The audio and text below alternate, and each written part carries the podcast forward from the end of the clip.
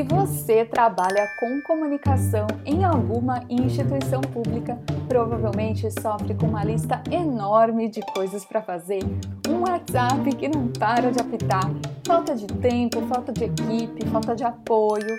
Mas eu espero que o que não falte para você seja paixão, envolvimento pelo seu trabalho. Se esse é o seu caso, o podcast Comunicação Pública Guia de Sobrevivência é para você. Aqui você encontra conteúdo útil para te ajudar a perseverar fazendo comunicação pública de qualidade e com muito amor no coração. Eu sou Aline Castro, sou servidora pública há 17 anos, sendo que há 15 eu atuo na área de comunicação. Se você quiser trocar ideias comigo sobre esse mundo aí da comunicação pública, eu te convido a me seguir lá no Instagram, no arroba Aline Castro Comunica, e te convido também a se juntar à ABC Pública, Associação Brasileira de Comunicação Pública, para a gente unir forças pela nossa carreira, para que a nossa carreira seja cada vez mais sólida, né? Gente, o episódio de hoje tá chegando com um pouquinho de atraso, eu sei, eu gostaria de ter soltado antes, mas infelizmente não consegui.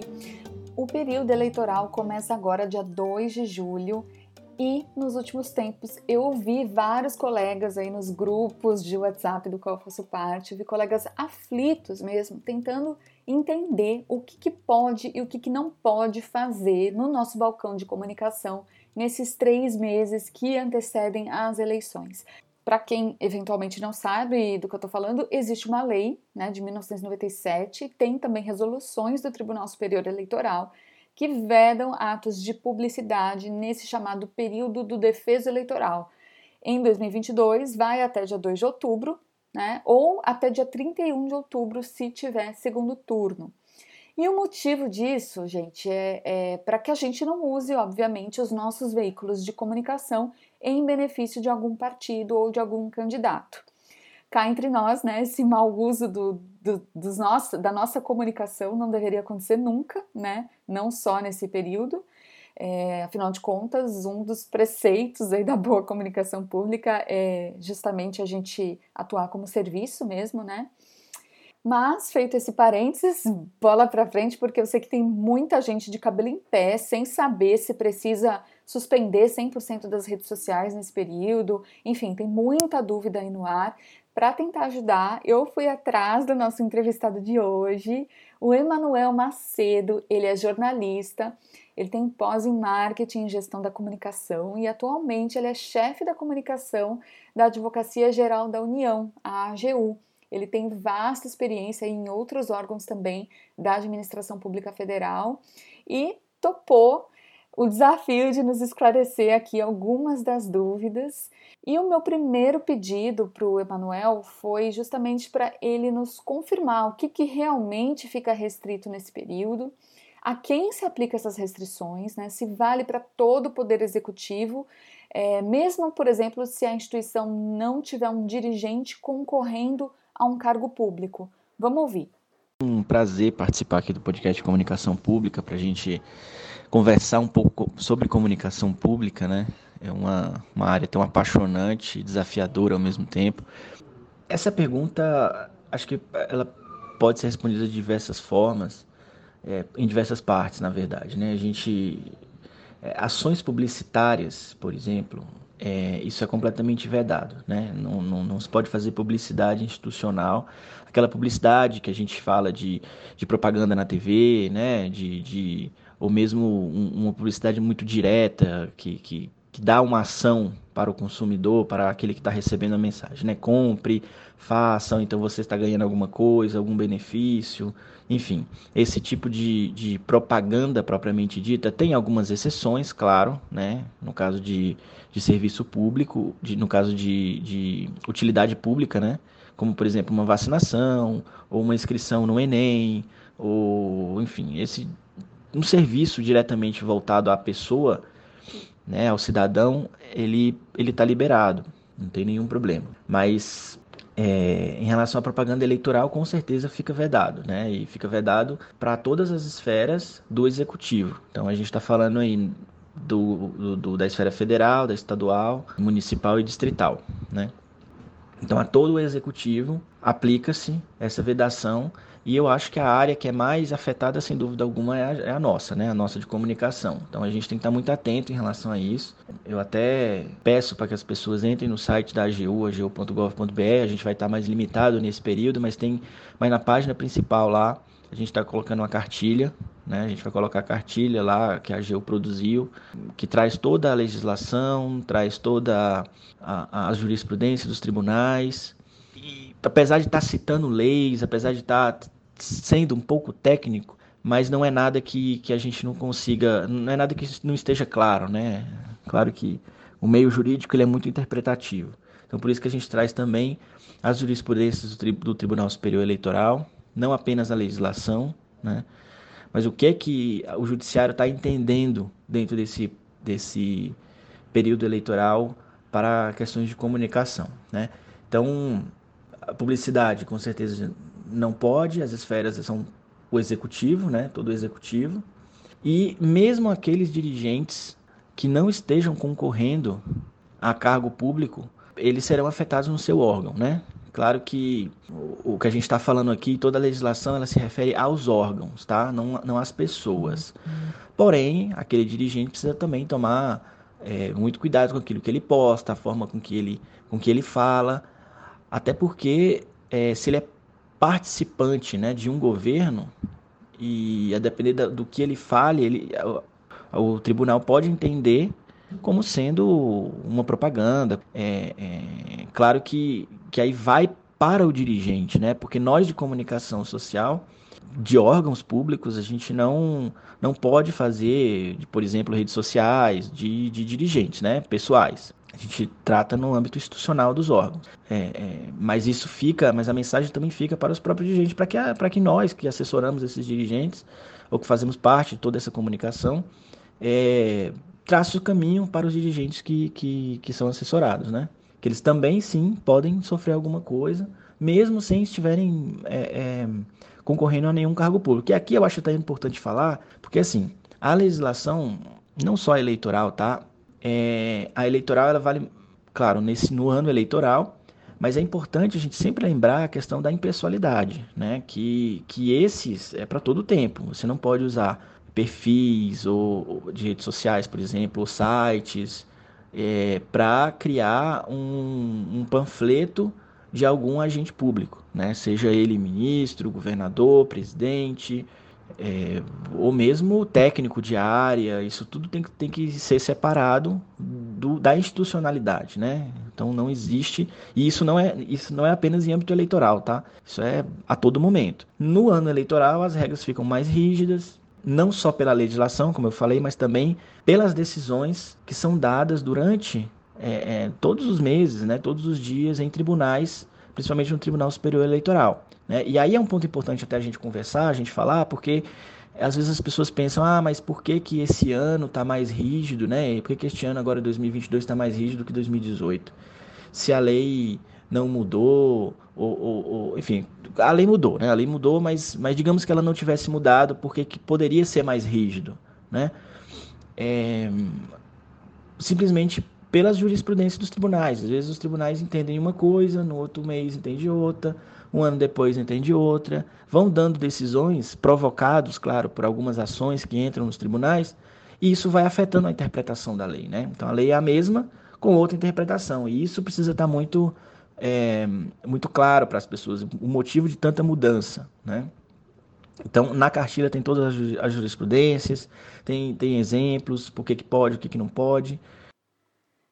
Gente, a cartilha da AGU que o Emanuel comentou, é, você encontra no próprio site da AGU, mas também tem lá na nossa biblioteca digital da ABC Pública. Você pode dar uma olhadinha, www.abcpublica.org.br e aproveitar para contribuir com o nosso acervo. Manda para a gente eventuais publicações que você conheça que envolvam a comunicação pública, a gente agradece muito. Mas vamos lá, vamos direto para o ponto mais nevrálgico assim do assunto. O que a gente faz com as nossas redes sociais? Temos que suspender? Temos que apagar os posts antigos? Podemos continuar usando? Será que devemos criar uma nova conta só para esse período? Toda todo o entendimento do Tribunal Superior Eleitoral sobre a legislação eleitoral, ele está sendo muito rígido em 2022. Não cabe, digamos, a mim dizer o que é recomendado para as redes sociais. Eu acho que cada um tem que olhar a, a sua própria realidade. Né?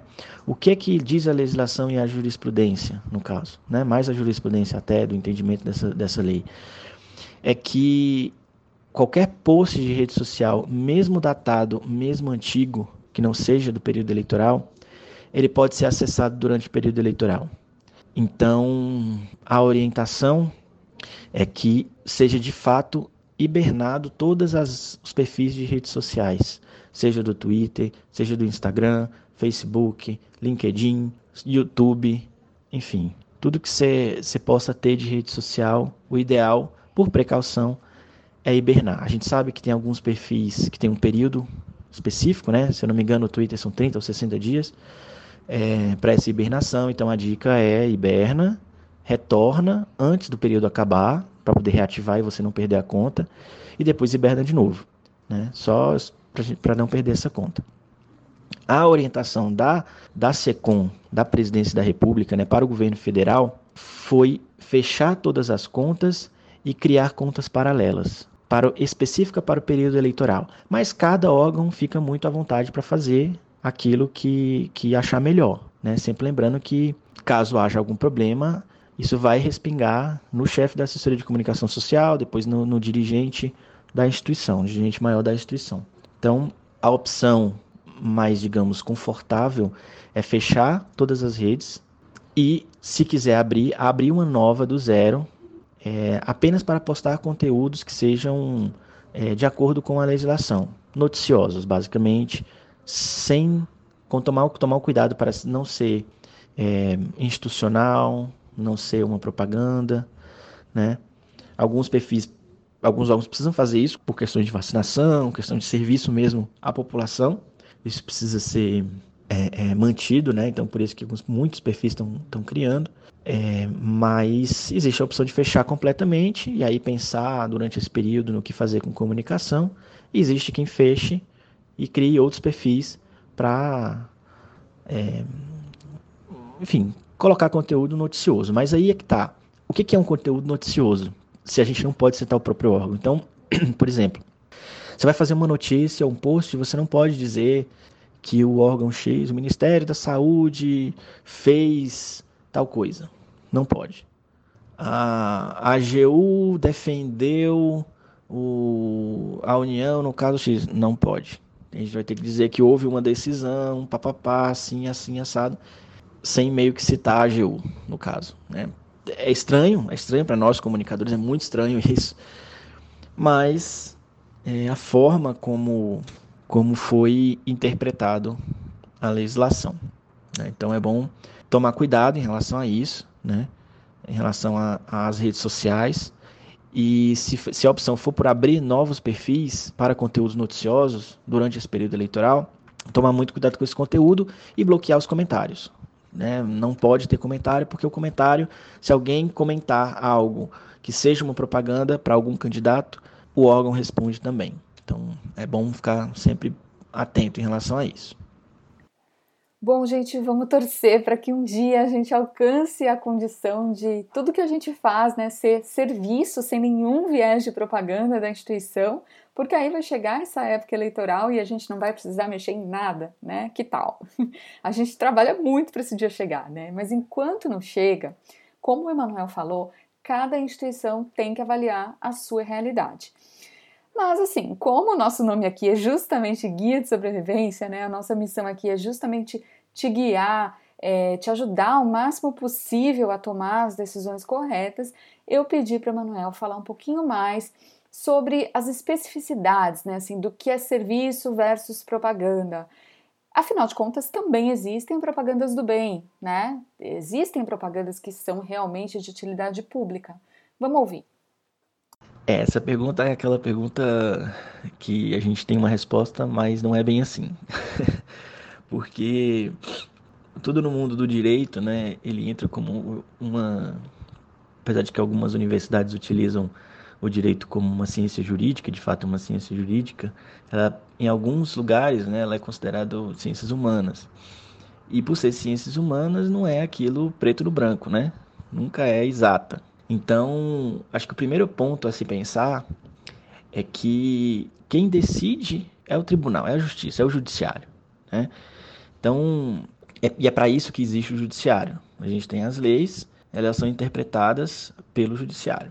Então, assim, não, eu sei que a gente quer muito aquela coisa, principalmente é, nós, nós de comunicação, né? A gente quer muito aquela coisa, ah, e o que que eu posso, o que que eu não posso. Me, né? Vamos, isso aqui eu posso, isso aqui eu não posso. Tudo depende de cada situação. Não existe nada que diga o que, que é um serviço e o que, que é uma propaganda. Então aí vai do nosso feeling. Né? O que, que é importante lembrar? Qualquer campanha publicitária precisa ser autorizada pelo Tribunal Superior Eleitoral. Então, por exemplo, tem serviços que não podem parar, campanhas de vacinação, campanhas de, é, de inscrição em, em, no Enem, por exemplo, que é um, o Enem é um, é um programa de. Eu falo com muita tranquilidade que eu já trabalhei no MEC por, por muito tempo. É um, um dos temas né, mais procurados em toda a administração federal é, durante o ano. E é, mobiliza as pessoas. E, e não, não, se pode deixar de fazer divulgação do Enem. Né? As provas do Enem, não, se eu não me engano, esse ano vão ser em novembro. Então você vai pegar a, a, a campanha para inscrição do Enem, para é, o que deve levar na prova, o que pode, o que não pode, caneta preta, caneta azul, aquela coisa toda, precisa ser feito antes, né? E você vai acabar pegando o período eleitoral. Então esse tipo de campanha, ou campanha de vacinação, vacinação de Covid, vacinação de gripe, é, e uma série de outras coisas, é, isso precisa ser autorizado pelo TSE. Normalmente não tem problema, eles autorizam, dá para justificar claramente. Então, tudo aquilo que não for esse tipo de serviço muito claro, que é um serviço de Estado voltado à população, isso precisa passar por autorização e deve ser autorizado com alguns ajustes, como por exemplo de logomarca. Você não pode colocar. Logomarca não, né? É, é, é de marca, de, de, de, órgãos, você não pode colocar slogan, por exemplo. É, você pode até usar a, a marca de, de, por exemplo, do SUS. A marca do SUS é uma marca, é uma marca conhecida, né? Uma marca já de muito tempo, de muitos anos. Então é uma marca de Estado, então não tem problema. Mas você não pode usar um slogan de governo, por exemplo. No caso do Enem também é uma marca que existe há muito tempo, o próprio INEP. É... a própria AGU também é um órgão de Estado, né? Então a gente pode continuar, no caso da AGU, uma marca que, re... que perpassou governos, né? Que, que, que tá, tem, um, tem portaria baseado é, é, na marca, da quantidade de tempo para você trocar a marca, isso tudo ajuda a distinguir o que é de governo e o que é de Estado. Né? Então, esse tipo de coisa poderia. As autorizações de campanha, gente, elas devem ser encaminhadas para o Tribunal Superior Eleitoral, né? E o caminho para fazer isso, pelo que eu pesquisei, é via Secretaria Especial da Presidência da República. É, inclusive lá no site gov.br/secom, né? tem um FAQ com várias perguntas e respostas sobre esse nosso tema aqui do episódio de hoje, certo? Bom, o Emanuel ele citou marcas, né, na fala dele, os nossos logotipos. Aí eu fiquei pensando aqui o que fazer com a comunicação visual, né, que está distribuída pelo mundo, aí cartazes, fachadas de prédio, coisas desse tipo. Será que a gente precisa tirar nesse período? É, a questão das marcas, elas são elas são um problema, porque, como eu até já citei, aquilo que, que é marca de Estado, a gente tem SUS, a gente tem Enem, a gente tem Embratur, né? tem, tem marcas aí é, espalhadas pelos estados também, no próprio, na própria União, né? no governo federal, é, não tem necessidade de alteração. Aquilo que for marca de governo, ou slogan de governo, ou no caso do governo federal, por exemplo, aquele Pátria Amada, é, aquilo tudo precisa, não pode ser veiculado, né? E aí cabe a cada SECOM, né, de, de estado, de município, de, do, próprio, do próprio governo federal, orientar como serão usadas as novas marcas, né? No caso do governo federal, tem a tipologia específica, foi orientado para os ministérios e elas serão é, utilizadas de acordo com as regras que a SECOM orientar com base na lei eleitoral. Então, é, é importante estar observando isso. Em relação ao que já foi distribuído, fixado, isso tudo pode ser questionado. Mas, ao mesmo tempo, é, aquilo que for possível é, cobrir ou retirar, a indicação é que retire. Aquilo que não foi possível, porque muitas vezes, por exemplo, é, tem um carro que foi distribuído em alguma região remota, pelo governo federal, em alguma região remota. A indicação, qual que é a indicação? A indicação é que seja feito um comunicado para que aquele órgão retire e que periodicamente fique sendo cobrado para que se aquele órgão retirou ou não, por uma questão de precaução e proteção, porque se alguém questionar, foi feito um aviso, foi feito uma uma, uma insistência para que aquele órgão tirasse ou aquela pessoa tirasse, e aí estaria protegido na caso né, ocorra algum problema. Tudo a gente está falando em tese, né? Em tese de que alguém veja, alguém entre contra, e enfim. É, essa seria a orientação que a própria segunda presidência nos deu, né, que a própria AGU também é, embasou. É, todas essas questões judiciais é muito uma questão de proteção, de como a gente lida com tudo isso, para caso aconteça alguma coisa, a gente tenha como se defender. Mais uma pergunta para o nosso querido entrevistado. Como é que ficam os nossos textos? Uma notícia no nosso portal, por exemplo, pode citar membros das nossas instituições? Lembrando aqui, gente, que eu estou usando primeira pessoa do plural, né? Estou falando nossas instituições, nossos portais, é... mas eu estou falando do Poder Executivo, gente. Eu, pessoalmente, eu, Aline, eu sou do Poder Judiciário, que não tem a ver com o nosso papo aqui hoje, certo? Mas enfim, vamos lá. Será que a gente pode fazer isso, a gente pode citar nominalmente é, autoridades, dirigentes, enfim. A citar é, autoridades depende muito da forma com que ele está sendo citado. Eu aconselho, e o que a gente vai fazer, evitar citar todo tipo de autoridade. Porque quer queira, quer não, ele está ele tá fazendo uma. É um, uma, uma autoridade nomeada por um governo e pode ser entendido no tribunal como algo que vai, vai influenciar, enfim. E aí entra naquela história que eu, que eu falei no início, né? Depende da interpretação. Não há nada que diga expressamente que proibido tirar, é, é, escrever nome de autoridades. Acho que tudo depende de um contexto. Porém, por precaução, como a gente está colocando, e aí os chefes das com das ASCOMs, né, da assessoria de comunicação social, bem como os dirigentes, é, estão colocando o próprio CPF né? E, e isso, para quem trabalha na administração pública, a gente sabe que está propenso com o nosso CPF a responder por qualquer coisa. Então é um cuidado que eu acho que precisa ter, precisa ser observado antes de fazer essa, essa menção a uma autoridade, né? Será que vale a pena mesmo? Para essa eleição, até o conteúdo institucional está sendo é, é, vedado, né? Alguma coisa que você dizer, por exemplo, é, a AGU faz, ou o Ministério da Saúde fez isso, isso está sendo considerado institucional e, a jurisprudência de 2021 é, veda conteúdo institucional, inclusive. Bom, gente, acho que vale a pena esse cuidado, né? Uma outra dúvida também é quanto ao conteúdo retroativo, né? Por exemplo, que cite pessoas, mas que não foi produzido nesse período eleitoral e acredito que seja mais seguro ocultar determinadas notícias, né, para a gente se resguardar de fato. E a gente já está se encaminhando aqui para o final do episódio.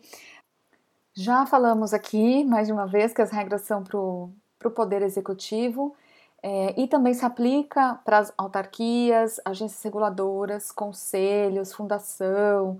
É, teve gente com essa dúvida, então acho que vale a pena ressaltar isso aqui. Uma outra dúvida que eu recebi é, foi sobre as assembleias legislativas, né? Aí a gente está falando do poder legislativo. Uma ouvinte me escreveu, ela perguntou o que, que a gente pode fazer em termos de comunicação pública nesse período, até mesmo considerando, por exemplo, uma campanha anti-fake news, né? Que a gente sabe que é um problemaço aí é, das eleições. Então, vamos ouvir o que o Emanuel falou sobre isso. Em relação a, a, a conteúdos relacionados a eleições, é, isso cabe ao tribunal. Né? É claro que não há problema em falar sobre as eleições de, um, de uma forma informativa, né? mas eu só atento para o fato de que toda essa questão da publicidade institucional ela se aplica ao executivo, tá? Então, como ela a ouvinte aí é de uma assembleia, né? Legislativa, eu sugiro buscar o, o, a consultoria jurídica e da, do próprio órgão, da Assembleia, para ver como vai aplicar isso em âmbito legislativo. Né? Eu imagino, mas aqui é uma suposição com base em um pouco de experiência e com base no que eu tenho visto e conversado, de que isso não vai se aplicar às assembleias legislativas, né? Porque o legislativo ele já é por si só tem uma natureza por si só política. Então é muito difícil você conseguir evitar é, discussões políticas e temas políticos dentro do legislativo. É o, é o ambiente para isso. Né? Então, por isso que a lei ela foca mais no executivo mesmo, que é onde tem o atendimento ao cidadão, que é onde tem toda uma, uma questão que não pode ser usada para caráter político. Né? Então, é, mas eu, eu de toda forma sugiro que a pessoa é, procure o jurídico lá da, da Assembleia Legislativa para ter uma, uma, opinião um pouco mais é, embasada no que, que se aplica e o que, que não se aplica é, em âmbito legislativo. Vamos para o resumão? A Lei 9.504 de 1997 e outras normatizações tratam do período eleitoral junto com jurisprudência recente do Tribunal Superior Eleitoral, entende-se que as atividades de comunicação em instituições de todas as esferas e ramos do executivo ficam restritas. Nesse ano em especial, a orientação está sendo para ocultar conteúdo antigo que possa ser caracterizado como propaganda institucional. Em tese, devem ficar no ar apenas o que for puramente de utilidade pública. As redes sociais também merecem essa atenção, até mesmo os comentários dos seguidores podem dar problema. Então a recomendação está sendo para desativar os perfis nesse momento e, se for o caso, criar novas contas só para esse período. Eu sei que é triste, gente, eu também lamento. É, enfim, vamos torcer por, por, dias melhores no futuro, né? É, também a gente precisa cuidado com logotipos e slogans que possam estar espalhados por aí. Gente, eu sei que as dúvidas são muitas, eu não sou expert nesse assunto, mas eu espero ter ajudado de alguma forma aqui. Eu agradeço demais ao Emanuel Macedo por ter aceitado o convite, por ter trazido a visão e a experiência dele aqui pra gente. Espero de verdade que você possa sobreviver esse período eleitoral, que você encontre meios para continuar prestando serviços de utilidade pública que são a essência do nosso trabalho por aqui. Se você quiser trocar mais ideias sobre isso, eu vou ficar feliz de tentar te ajudar. O meu Instagram é @linecastrocomunica. Então, gente, muito obrigada por quem escolhe sempre ouvir aqui o podcast. Eu deixo para vocês meu grande abraço, meu grande beijo e até o próximo episódio do Comunicação Pública Guia de Sobrevivência.